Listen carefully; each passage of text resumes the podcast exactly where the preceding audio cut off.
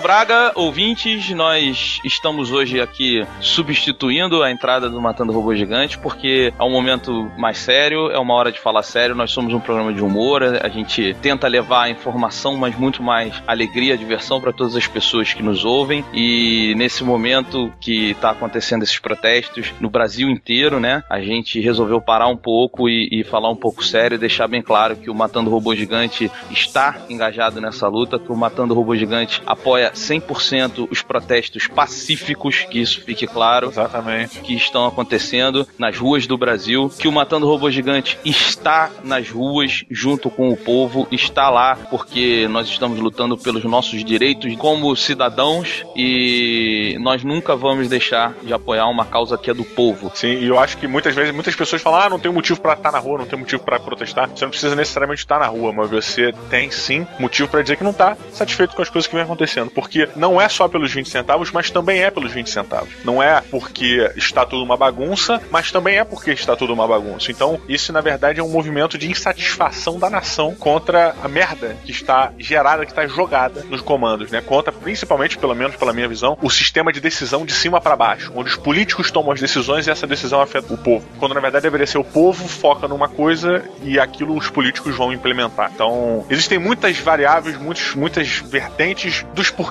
mas a grande questão é: todo mundo está insatisfeito, ninguém concorda com nada e a gente tem que realmente falar e dizer. Então, use este momento atual dessa vontade de mudar tudo para que mude a sua vida como cidadão do Brasil.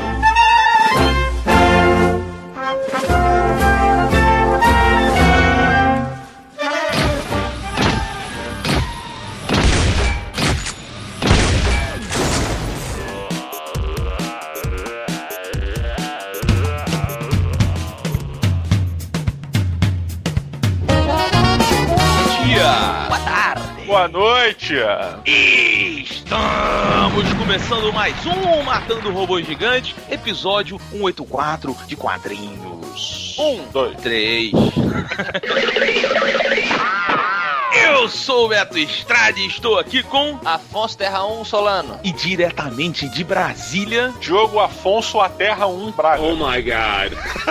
Queridos amigos, essa, essa semana que passou agora, semana passada, eu andei reparando em homens no cinema. Não julgaremos. Não, não julguem, não julguem. E, mas eu reparei no seguinte: parece, pelas minhas análises é, prévias, que homens de camiseta branca são muito atraentes para as mulheres. Ah, que bom que você mandou esse, Mas peraí, esse pós aí, que senão ia- ia mudar muito a vida do jogo a partir de. você tá falando estilo roupas que The Rock e Vin Diesel usam, é isso? Cara, o Vin Diesel, ele é o bastião dessa, dessa, dessa causa, da camiseta branca. É E, verdade. a, e, é um- e a mesma camiseta branca, porque se você parar pra reparar, o Hugh Jackman, no Wolverine, ele está sempre de camiseta branca. E é a mesma camiseta que o Vin Diesel usa. Sim, sim. mas se a gente for lembrar também outro ícone pop que re- representa bem a camiseta branca, temos o John McClane. Porra, mas o John McClane, você vai me desculpar aqui, barriga de tanquinho ali, a minha tá melhor, tava melhor que a dele. Olha, outro dia você falou isso, Joe, que o John McClane tem barriguinha, não sei o quê. Eu fui rever o, o, o É, eu primeiro também. Die Hard, ele não tem barriga, cara. Até o terceiro filme, ele não tem barriga nenhuma, cara. Sério? Sério, É. ele não é musculoso, mas ele é um cara assim que você vê que a musculatura compacta, ele sabe se virar. Meu pode reparar, cara. Pode reparar aí. A gente tá tão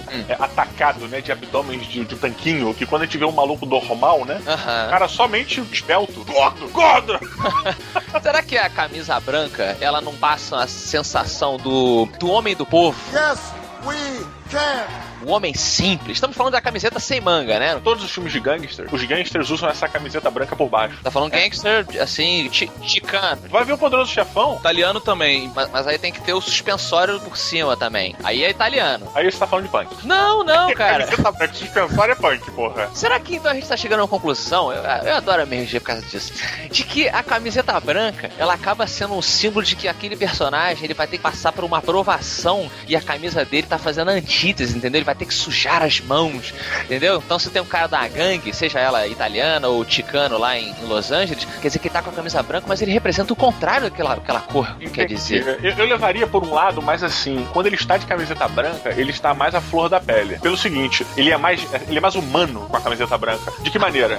O, o, o gangster, né? Os, os auxiliares do Dom, Hum. do, do Poderoso Chefão, eles estão de camiseta branca quando vão cozinhar, quando vão sentar na mesa com, a- com, com- com os capangas, assim, sabe? Ali eles estão mais, tô mais aberto aqui, tô mais exposto, vou ficar de camiseta branca. É assim como você vê o, o Toreto no Velozes e Furiosos, excelente série, é, de camiseta branca, ele sempre é flor da pele, cara, sabe? Beto, eu nunca vi você com uma camiseta branca dessa e você é o que mais lembra o Vin Diesel daqui. Olha aí. Mas essa camiseta branca, ela não funciona quando marca gordurinhas, cara.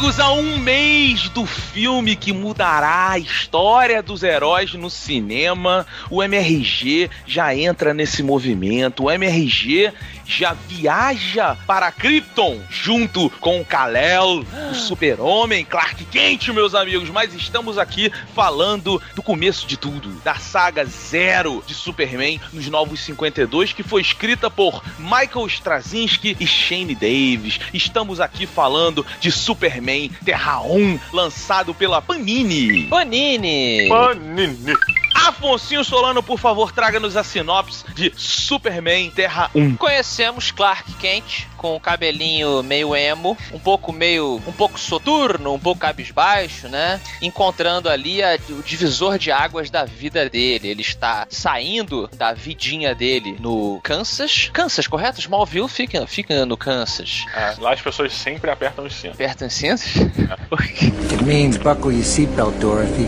because Kansas is going bye-bye. Ele está é, decidindo o que, que ele vai fazer da vida dele, se deparando com, digamos, vários futuros possíveis. E somos apresentados a um grande perigo à Terra, onde o Superman vai ter que tomar essa decisão. Não somente do futuro dele como Clark Kent entre os humanos, mas que tipo de herói ele vai ser para o mundo, qual a reação que o mundo vai ter sobre ele. Didi Braguinha, meu amigo, Hum. quais são suas impressões sobre essa nova origem de Clark Kent? Eu inicialmente achei que essa seria a série ideal de Smallville. Seria o começo ideal pra série Smallville, sabe? E nessa levada, sabe? Em vez de ele estar no coleginho, ele tá chegando em Metrópolis, sabe? É, Eu acho, acho para mim ele tem esse lance mais jovial que o Smallville queria ter e tal, e que no início a gente até assistiu as primeiros, a primeira temporada, pelo menos, do Smallville, no meu caso, é, e depois ficou muito jovem, muito punheta, sabe? E aí, porra, não, não foi minha parada. E essa HQ, ela começa nesse tom de jovem, o mesmo conflito de quem sou eu e o que eu vou ser e fazer da minha vida, que todo adolescente tem, o Superman tem também, lógico que numa potência diferente, mas essa parada, né, de sair, deixar a minha juventude e entrar na minha adultez, é, a gente tem parecido e a gente acompanha aqui um Superman tomando essas decisões num potencial muito grande, sabe? E feito de uma maneira que eu achei muito bacana. Uma das coisas que mais deve ter no mundo dos quadrinhos é uma origem do super-homem escrita por alguém, né? Eu queria ver uma que ninguém escreveu. Essa Eu deve também, ser boa. caraca. Essa é impossível, na verdade. É. E esse Terra 1, ele vem pra ser a origem dos Novos 52, né? Assim, ó, eu, eu, eu gostei muito de, por exemplo, a explicação de como Krypton foi destruída. Eu gosto muito da forma como eles explicam várias coisas que ficam sempre meio que perguntas no Super-Homem. Tipo, por que, que ele não se mete em guerras? Entendeu? É, é, por que, que ele não, não, não, não afeta é, é, é, opções políticas? Por que, que ele não tem essas coisas? E isso tudo eu acho que tá muito bem claro na revista. Eu gosto muito dessa pegada, sabe? Mas ao mesmo tempo, eu desgosto muito, e eu sempre falei isso aqui, do, do, do vilão externo. O Super-Homem, eu acho que ele tinha que. O maior inimigo dele é, é realmente o, o ser humano e, e os seus conflitos internos. Sério? Sério, sério que você tá me dizendo que você não precisava que o super-homem enfiasse a porrada em ninguém?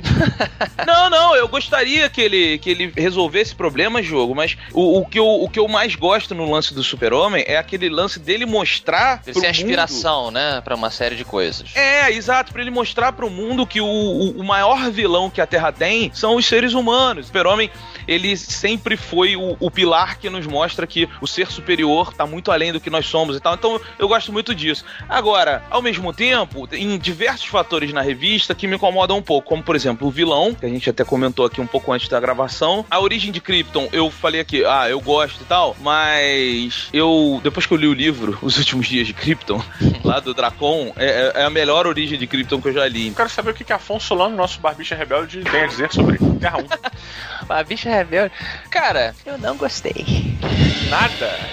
Não, é que tá. Eu não, não posso dizer que é uma revista mal feita de jeito nenhum. Não acho que tem problema nenhum com a colorização. Depois eu quero saber o que o Beto pensa. O que eu acho que o problema aqui é, primeiro, é realmente você recontar o mito diversas vezes, você está condenado a ser comparado. E a coisa que eu mais comparo aqui, em termos de quadrinhos, foi uma série que eu gostei, que foi a Birthright. Foi escrita pelo Mark Wade e desenhada pelo Lane Francis Ju. Falando sobre o roteiro, assim, eu gosto do Michael Straczynski. No Homem-Aranha ele fez muita coisa bacana, mas eu acho que aqui, cara, ele não explorou exatamente o que o Roberto ressaltou que eu também acho importante no Super-Homem. A personalidade dele. Ele é um homem com poder, um homem, essencialmente, com o poder de Deus nas mãos. E eu não consegui enxergar, nas palavras do Straczynski, a personalidade do Super-Homem ou sequer a personalidade de qualquer personagem nessa revista. Você não. Você, é porque uma coisa que eu gostei muito que o Straczynski trouxe, mas eu- uma coisa que eu gostei foi exatamente essa inocência do, do, do próprio Super-Homem. Ele ainda Sim. está se descobrindo como herói, então ele Exatamente. não tem valores formados. Ele Ele, não tem nada, gente. Ele não Exa- tem nada. O olhar dele é vazio. Você não sente que ele tem. eu acho que pra pessoa ter inocência, ela tem que ter um background que tenha sustentado isso. Ele é um. Ele é filho de fazendeiro, cara. Essa é a inocência dele. Não, eu, eu conheci filhos de fazendeiro. Você me desculpa, mas as pessoas mas têm muito só. mais personalidade, têm trejeitos, têm, Não. têm opiniões. O que eu tô querendo dizer é o seguinte: o arquétipo é, de interiorano, de uma pessoa mais ingênua, de uma pessoa mais pacata, eu concordo muito com o Beto. Ele está em construção, né? O Superman, por ter superpoderes, ele é um invólucro de, de potenciais absurdos que precisam ser talhados por, pro bem ou por mal. Convenientemente, o Superman caiu na Terra numa fazenda de pessoas que tinham índole, princípios, etc. Então ele foi bem cuidado. O que a gente não saberia é se ele caísse, tem até aquela que você sempre fala, né? Daquele na Rússia, se ele caísse no local que nego fosse filha da puta, sabe? Numa família de psicopata, a gente não sabe que distúrbios isso ia gerar na cabeça dele. Por isso que eu acho, sim, que o- existe uma evolução do Superman e bem focado, inclusive, no olhar dele durante a revista. O olhar mais vazio. Mas qual qual é a desculpa dos outros personagens pra gente não enxergar a Mas eu enxergo, eu não consigo, eu não, eu não entendi o fato de você não ter visto. Pra mim, a- tanto a Lois quanto o Joel. Joel não. Joel, Joel, Qual é que é o nome do Vamos de Joel, pô. fotógrafo, cara? Jimmy Olsen, Jimmy Olsen. Joel. Aí, mas dá pra ser Joel, é J ou sem. Joel. Isso, Joel É. Olsen, o. Sim, ele tem um pouco mais, concordo Pois é, com ali eu acho, inclusive, que do que eu já vi do Jimmy Olsen, foi uma das melhores. Onde ele tá mostrando mais ao que veio. Aquele perfil do, do jornalista dos anos 60, que quer fazer carreira, que quer ir pra guerra e não sei o quê. E a- as escolhas que, que levam o super-homem a, a, a escolher um caminho ou outro serem influenciadas pelo, pelo jornalismo, por esse tipo de jornalismo, e principalmente pela personalidade dos dois jornalistas ali, que é a Sarah. Caralho, quem é Sarah? A Sarah. É. A Lois. Lois Lane, cara. Caralho. eu tô vendo o quê, cara? O cérebro do jogo é muito mais divertido do que o mundo de verdade, cara.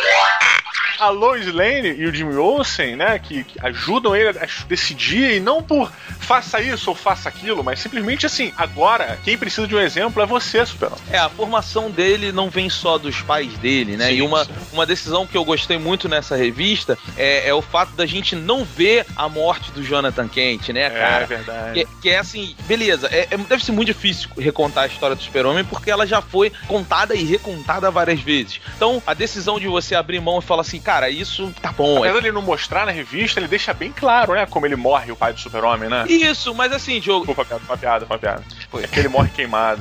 Ele Ele é o, quen- é o quente. Silence! I kill you! Roberto Duque Estrada, por que não gostaste da colorização de Superman Terra 1? eu não entendo, eu vou falar aqui termos que provavelmente não são os reais, mas você vai me ajudando, tá? É Fala com o coração, fala com o coração, Beto. Então, Não existe linguagem errada quando se fala com o coração.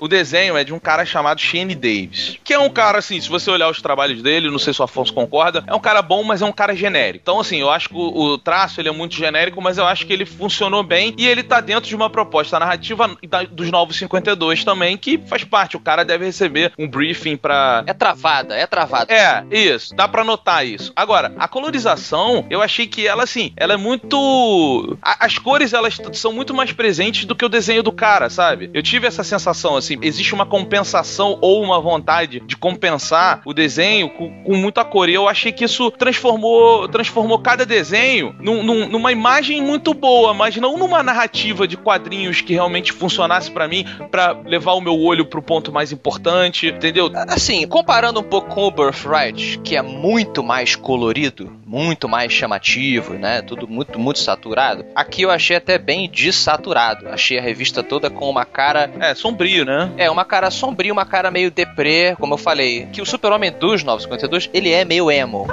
Eu não, não curto essa onda. Ah, ele é, é, ele é meio sombrio, né? Ele é mais sombrio do que o normal até, né? É porque emo, emo seria. Só porque o cara tem um cabelinho descolado, você vai falar que o cara é emo. Não é, porque ele não tem a personalidade do emo. Ah, eu acho que tem um pouco. Eu acho que tem um pouquinho. Eu acho que é meio tipo, ma- olha pra baixo e aí tudo é. é, Não sei, mas aí nem é tão importante. O que eu vou casar com você, Beto, é que eu acho o seguinte: os desenhos, resgatando o princípio do seu discurso aí do Shane Davis, pra mim, parecem um bando de manequins sem expressão. Não é ruim. Ele desenha bem, a anatomia é correta, a perspectiva é perfeita. Os ângulos são bem cinematográficos, as cenas de ação até são interessantes, mas parece, na minha opinião, um bando de manequins. Eles não têm expressão e eu acho que, ouvindo vocês falarem aí sobre a coisa da personalidade e tal, eu acho que isso ajudou a, a que eu não enxergasse a personalidade dessas pessoas. Porque às vezes o cara tá super assustado e o cara desenha ele com a boca aberta, assim, ah, sabe, parece tá tudo, tudo contido. Eu realmente não gosto desse estilo de desenho, comparando com o que o Lane e o Francis Gill fez no Birthright, e não só no Birthright, mas usando ele como ponte de estilo de ilustração, é um cara muito expressivo. Aqui eu não vi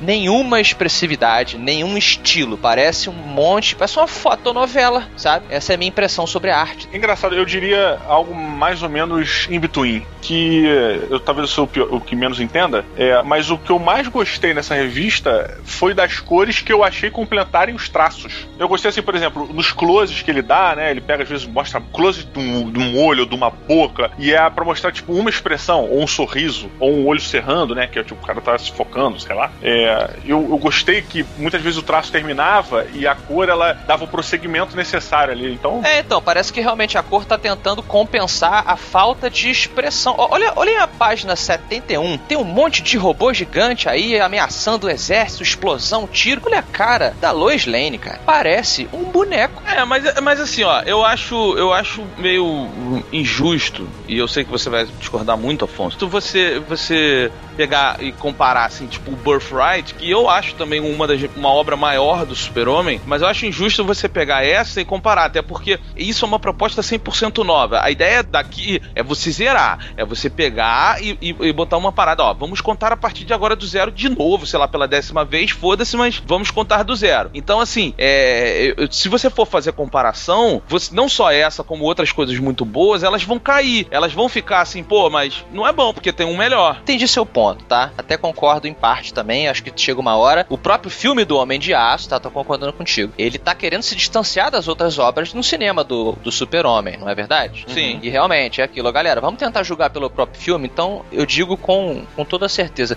se eu nunca tivesse ouvido falar do Super-Homem, eu teria achado a mesma coisa do- dos desenhos e das personalidades. Achei o desenho do cara simplesmente manequim. Não, eu, eu, eu concordo, tanto que eu não gostei do desenho também, sabe? Mas eu tô na dúvida e agora eu vou perguntar quantos robôs gigantes de 0 a 5 você dá para Superman Terra 1, que é aí que eu vou ver a sua opinião, aonde ela está. Cara, eu vou dar simplesmente pela qualidade de produção Que tá absurda, aliás, né? Tá absurda, realmente é uma revista bonita de você ler. Você não para no meio, você quer saber o que, que acontece, o vilão tem a motivação, né? Por mais que eu não concorde muito, é, ele tem uma motivação e tem um histórico e tal. Enfim, eu daria. Sabe aquele robô gigante dinossauro que tem dentro da caverna do Batman? robô gigante dinossauro. Sei, sei. Tá do lado da moeda gigante.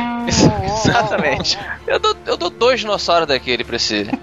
Porque assim, o cara pegou um dinossauro, que é o, o super-homem, que pode ser uma coisa muito foda quando posto nas mãos de uma pessoa ou de uma equipe competente. Vide aí nosso amigo Steven Spielberg. Agora, aqui na mão dele, ele ficou realmente um dinossauro que é o da caverna do Batman. Um dinossauro rígido, parado, sabe, antiquado e que não me apresentou nada que eu abrisse, arregalasse os olhos, tipo, uau, sabe? Que revista que eu preciso ter. Awesome! Então eu fico, fico por aí, fico triste, gostaria de ter gostado mais. Tá bom. Didi Braguinha, e você também vai ficar triste agora? Olha, é, é foda, né? Porque a gente vive num mundo de, de dualidades e comparações. É, e vocês conseguiram baixar minha nota, viado. Oh, man.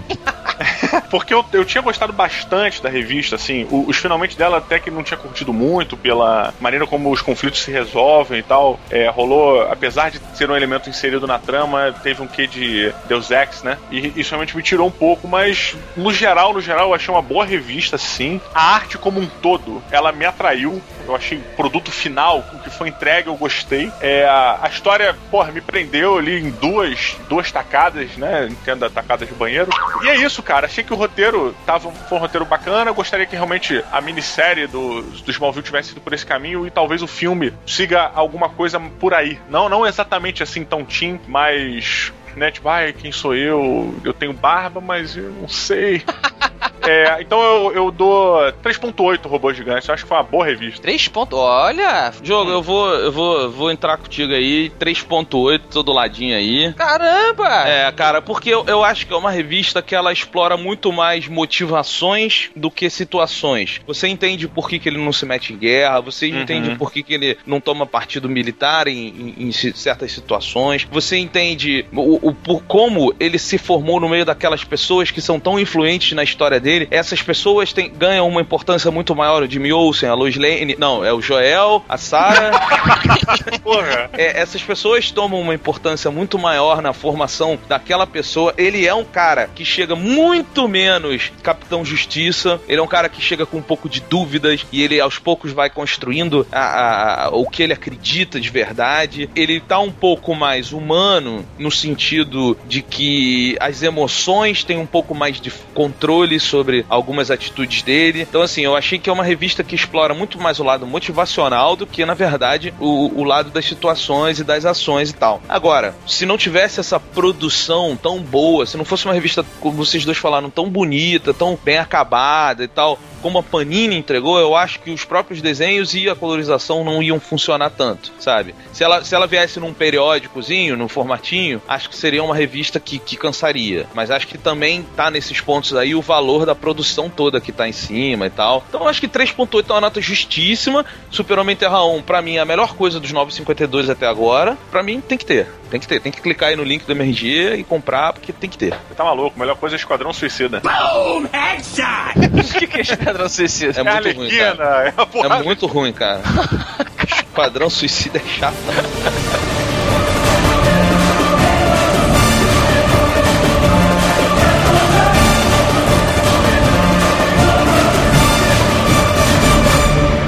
Hasta la vista, baby.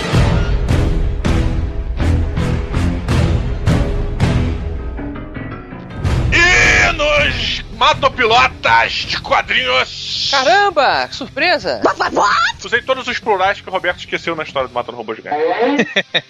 Beto dormiu no ponto, Beto. Pois é, olha só, vamos falar daquele herói que no cinema esculacha com filmes espetaculares chamado Motoqueiro Fantasma.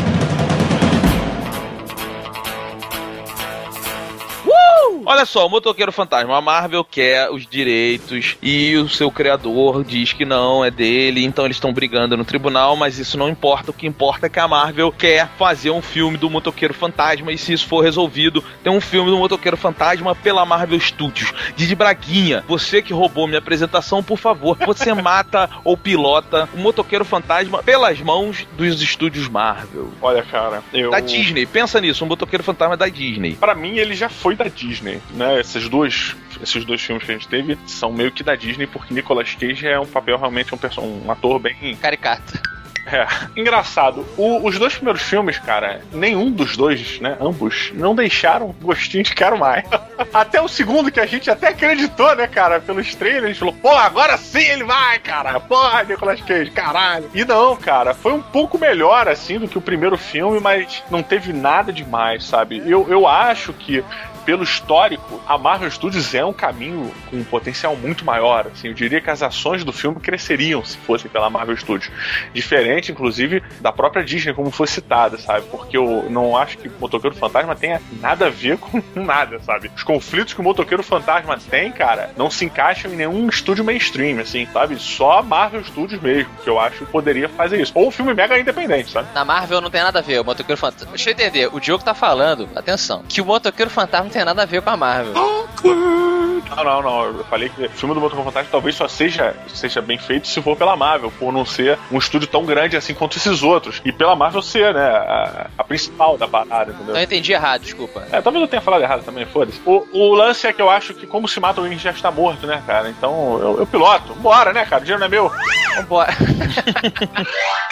Roberto, e você, Roberto? Você mata o pilota, motoqueiro fantasma, nas mãos da Marvel, de volta. Motoqueiro lá junto com o Capitão América. Olha só, tem tudo pra dar certo, gente. Viu? Vingadores, aparição de motoqueiro fantasma pra resolver a porra toda. Cara, eu acho assim. ó. Mas é sério isso? Ué, vocês acham que se for pra Marvel ele não vai aparecer nos Vingadores? Eu, eu, eu acho engraçado porque o Homem-Formiga tá tranquilo, funciona bem. O mo- Motoqueiro Fantasma não. Sabe por quê? Roda o trailer incrível do teaser. Porque o Homem-Formiga, ele é ciência. E daí? Ai, Você tem problema com magia? Eu não vou mais falar sobre esse assunto. You don't know what you're talking. Eu quero saber, Beto, vamos lá. Cara, eu, é, é porque assim, eu, eu vi o primeiro filme do Motoqueiro Fantasma, achei uma merda, não vi o segundo. Não viu, não? ah, Se você pegar o MRG de cinema, você vai ver que eu nem participei. Mas É, o. rapidinho, rapidinho, desculpa, Beto. É sério que você acha realmente que você tem algo muito mais importante do que pra fazer em uma hora e meia random na sua vida? O que você lembra o que você fez, Beto, ao invés de assistir? Você provavelmente foi jogar FIFA. É, você devia estar jogando FIFA. O que pra mim é mais importante, e mais produtivo, pelo menos. Eu eu não vi o segundo, não quero, não faço questão. Eu gosto muito de personagem nos quadrinhos, cara. O Motoqueiro Fantasma, nos quadrinhos tem uma, inclusive, do Garfênis, que é do caralho, assim. É excelente. Agora. Gente da Marvel. Mas sabe qual é a verdade? É assim, eu estou parando de ligar pros filmes da Marvel porque o, o terceiro Homem de Ferro é tão ruim e, e- e eu tô esperando tanta coisa merda nos próximos filmes. Ih, perdeu a fé, Beto? Não, não, eu gostei do que aconteceu antes, mas assim, o terceiro filme do Homem de Ferro já me mostrou que a parada vai ser daquele jeito agora. Agora é um filme para fãs de quadrinhos e não tentando montar. Porque assim, até o Vingadores, eu, eu gostei muito, do, gosto muito do Vingadores, vi várias vezes e tal, mas ah, eu não gostei do Homem de Ferro 3, não gostei do que vi do Homem-Formiga, a gente já falou sobre isso. Você não gostou daquele teaser incrível? Eu não consigo acreditar. Como é que você pode não ter gostado daquele trailer, Beto? O que que tinha pra não gostar? O que que tinha pra não gostar? Cara, pra mim era um filme de criança, legal. Não. Seria Cara, bom. só tem uma cena de ação mostrando como funciona o poder dele. Caralho, o que que tem de criança ali, Beto? Pra mim é muito mais fácil aceitar um, um deus nórdico do que um cara que fica pequenininho. Ciência tá fora da questão. Ah, my Isso não é God. ciência, cara. Ele é um cientista, mas não é ciência, caralho. Como não? Ele é, ele é cientista. Ah, tá. Ele tem um dispositivo nas anteninhas É, de Newton. é, é muito, é muito fácil aceitar um- uma ciência que deixa um cara minúsculo, tipo, querida, perdi as crianças, mas, porra, não. Cientista nórdico tá tranquilo. Meu Deus do céu. Você, eu não tô acreditando que eu tô ouvindo. Mas fala logo, Beto. Encerra logo essa questão, por favor, que eu preciso falar. Não, eu não. eu- a verdade é que eu não me importo.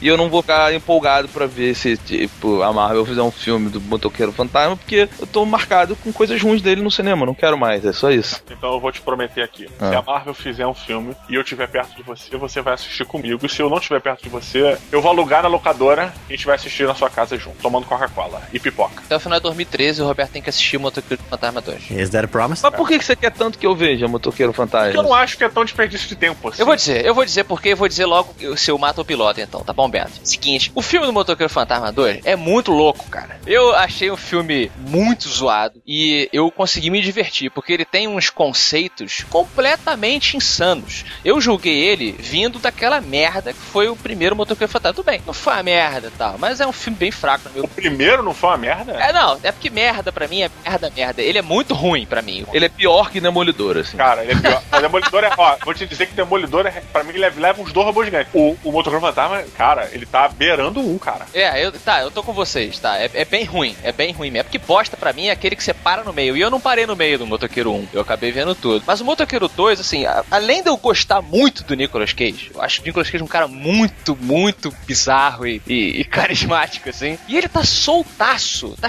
cheiradaço, Beto, no, no Motoqueiro 2, sabe? Não, mas olha só, olha só, olha só. Ver filme com o Nicolas Cage cheiradaço, eu não preciso ver Motoqueiro Fantasma. Could be easier. It's all alphabetical.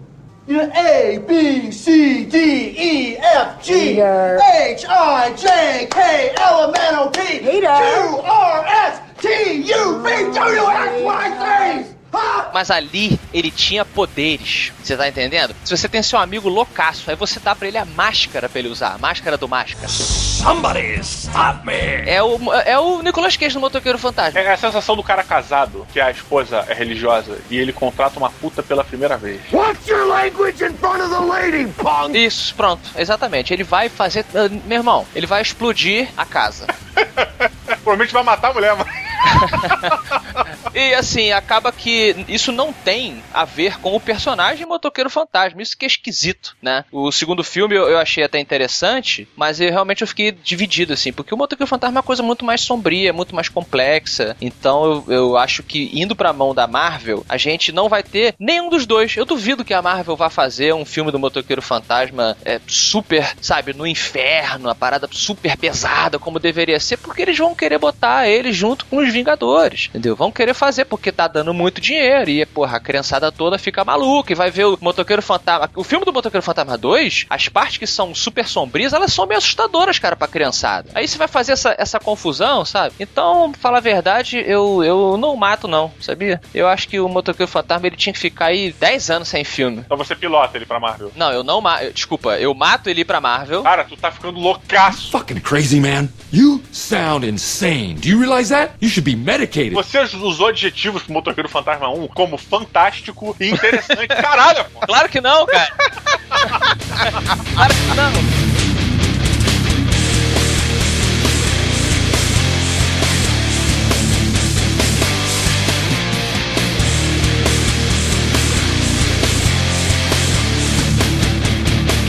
There's a letter in your mailbox.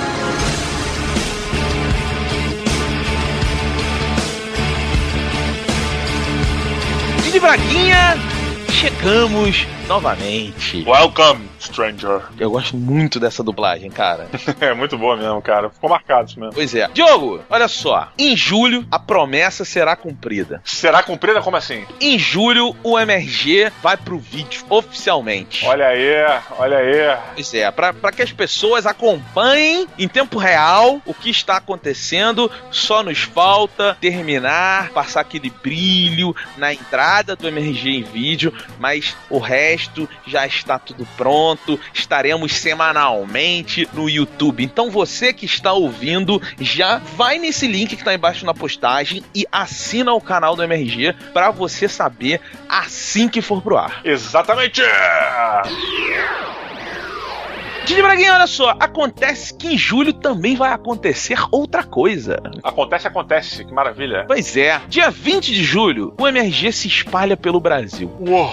É, rapaz. Teremos a Campus Party de Recife no dia 20 de julho, que você que é de Recife ou de regiões próximas aí do Nordeste, você já se prepara para ir porque Afonso Solano, Alexandre Ottoni, Dave Pazos, toda a galera aqui do prédio estará aí em Recife para Campus Party. Em paralelo, Diogo Braga, no mesmo dia, eu e você estaremos em São Paulo, na Livraria Cultura do Conjunto Nacional, para fazer um negócio estrogonoficamente épico. Exatamente, Roberto Estrada. Nós, junto da editora Dark Side e do Thiago Romarillo do Omelete, fechamos um cinema para falar sobre Goonies. Porra, moleque. Não, não, não. E olha só, olha só, olha só. Você que tá ouvindo aí é de São Paulo, se prepara. Você não vai só ouvir um bate-papo sobre Goonies, Diogo. Você vai poder ver no cinema os Goonies. Caraca, cara. Junto com a gente, com todo mundo. Cara, eu nunca vi Goonies no cinema, Diogo. É verdade, eu tinha três anos. Nossa. Vai ser a primeira vez na nossa vida que a gente vai ver Goonies no cinema, cara. Caraca, eu não tinha parado pra pensar nisso, Roberto. Moleque, é foda, é foda. E como a gente vai fazer o evento, ainda vai ter pipoquinha e refrigerante de graça pra gente, Diogo. Ah, ó, eu não quero saquinho merda não, hein? Não quero saquinho merda não.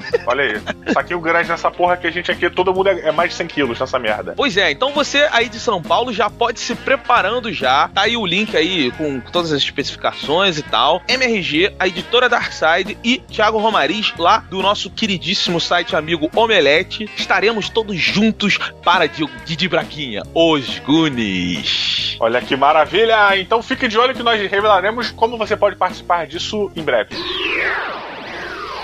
Agora é a hora daquele prêmio. O prêmio mais feliz da internet, Roberto Duque Estrada, onde todos os tapetes vermelhos apontam para a mesma direção, eles convergem à reunião dos tapetes vermelhos, porque estamos falando do F5, Roberto Duque Estrada. Pois é, e o ganhador do F5 do nosso último episódio de quadrinhos foi João Reginato. Olha aí, o nome é quase, um- quase um picolé. É, é, é- é, cara, é, é porque assim, o, o pai dele, ou o cara lá do cartório, devia ser italiano e escreveu errado o Reginaldo, né? Virou Reginato. Não, às vezes o cara pode ser italiano mesmo, Reginato. É, é um nome maneiro, tá, João? Você É maneiro, é maneiro. Se eu fosse você, eu abriria uma fábrica de picolé. Picolés Reginato. Olha, pra competir com o dragão chinês, hein? Todo mundo aí nesse- no ramo do picolé. E o que que ele falou, Diogo? Ele falou, F5 será? E realmente será, querido amigo João Reginato. E você, por favor, para levar seu encadernado da Panini. Panini! Você mande para a gente através do e-mail matandorobogigantes.com um e-mail no título Vencedor Prêmio F5, episódio número 184 de quadrinhos de- e dá o seu endereço pra gente. Meu nome é João Reginato, pra ele, através do mesmo e-mail da Sky Nerd. Isso é importante, tem que ser através do mesmo e-mail da Sky Nerd. E Diogo, olha só, eu quero fazer um negócio aqui agora. Não, não, não, não tá na pauta, não adianta você ler aí que não, não, não tá. Ah. Eu, eu vou fazer um- uma coisa que o MRG faz poucas vezes aqui. Ah. E que eu vou pedir pros ouvintes fazerem também, porque isso é pra todo mundo. É muito legal. Eu queria, eu queria mandar um beijo pra Luciene e pra Carol da Panini. Olha aí. Pra Bruna também, porque essas meninas, elas estão com a MRG desde o começo. A Panini está com a MRG desde o começo. Todo mundo que acompanha a MRG sabe disso. A gente nunca faz isso. Eu queria mandar um beijo pra todos vocês, um abraço pra toda a equipe da Panini. Estamos juntos. Eu queria que os ouvintes, Diogo, que também se favoreceram muito dessa parceria, que mandassem um beijinho pra Carol, pra Luciene e pra Bruna. A gente vai deixar o telefone da Panini aqui pra vocês ligarem pra lá. yeah. Didi Braguinha, primeiro e-mail aqui é de um dos irmãos Castro. Olha aí, só que é o menos famoso, né? Não, na verdade ele não é irmão do- dos, dos Castros. Um abraço também pro Matheus e pro Marco, que fazem lá o, o, o violão e joystick, que eu adoro aquela porra. É muito bom, cara. Cada, cada vídeo que eles fazem. Não, o último do, do, do Dungeon, eles estão de sacanagem. Ó, aquele ali, parabéns. Parabéns, vocês estão de parabéns. Mas, então, o Marcelo não é um dos irmãos Castro, mas poderia ser, porque ele se chama Marcelo Castro, tem 30 anos, é programador e mora em Batatais, São Paulo. Você sabe o que, que ele come todo dia no almoço, né, Diogo? Eu sei. O quê? Pô, precisa falar a piada? Precisa ser tão explicada assim. Ele falou: Salve defensores de humanos anões, salto quântico para o universo de Cybertron. Faz o barulho aí dos robôs, Diogo. Não, eu gosto daquele. Eu não sei fazer, ficou uma merda. pois é. Mas o que, que ele diz, Bolata? Ele falou que estava escutando o MRG 183 de quadrinhos e o Diogo comentou sobre o sebo dele de HQs. Diogo, você comentou sobre isso. E ele perguntou, Diogo, se é possível você dar alguma dica para todo mundo de conservação e zelo pelos seus quadrinhos. E ele falou assim, ele até botou aqui, achei engraçado. Ele falou: se tiver produto, pode fazer jabá que a gente tá de acordo. Cara, que, que coisa interessante, porque, assim, eu nunca fiz nada. Eu já, quando eu comecei a, a comprar revistas velhas, né, que elas já vêm fudida, é tipo adotar cão na suípa. Você compra um cachorro que já vem fudido. As pessoas podem achar que você tá brincando, Diogo, mas é muito importante adotar um cachorro na suípa, porque realmente, assim, a maioria deles tá muito fudido e depende dessa adoção pra terem uma boa vida, assim. Exatamente, não se iluda. Você vai, ah, é modinha de, de adotar cão e depois largar esses filha da puta aí. É, quando você vai na suípa, você está querendo fazer a vida de um cão que já tem uma vida merda melhor. Então você não tá adotando um cachorro pra ele te fazer bem. Você tá querendo fazer bem pra um cachorro. Tem isso em mente. É importantíssimo isso. E uma coisa que eu faço, cara, é uma coisa muito natural. Simplesmente assim, eu guardo as minhas revistas, primeiro que em caixas fechadas, né? As mais velhas. Eu, guardo, eu comprei uns, umas caixas de plástico que elas são lacradas. É, e eu não uso aqueles plastiquinhos que nego costuma colocar. sabe? Eu coloco todas elas no mesmo ambiente. Eu boto um negocinho que a dona Maria falou que era bom, é, que evita dar mais mofo. Eu não sei exatamente pra que, que ele serve. É, é, é para tirar a umidade. Se você, você que tá ouvindo, você fizer isso com um pouquinho de arroz, é, pode fazer, porque o arroz tira bastante umidade das coisas.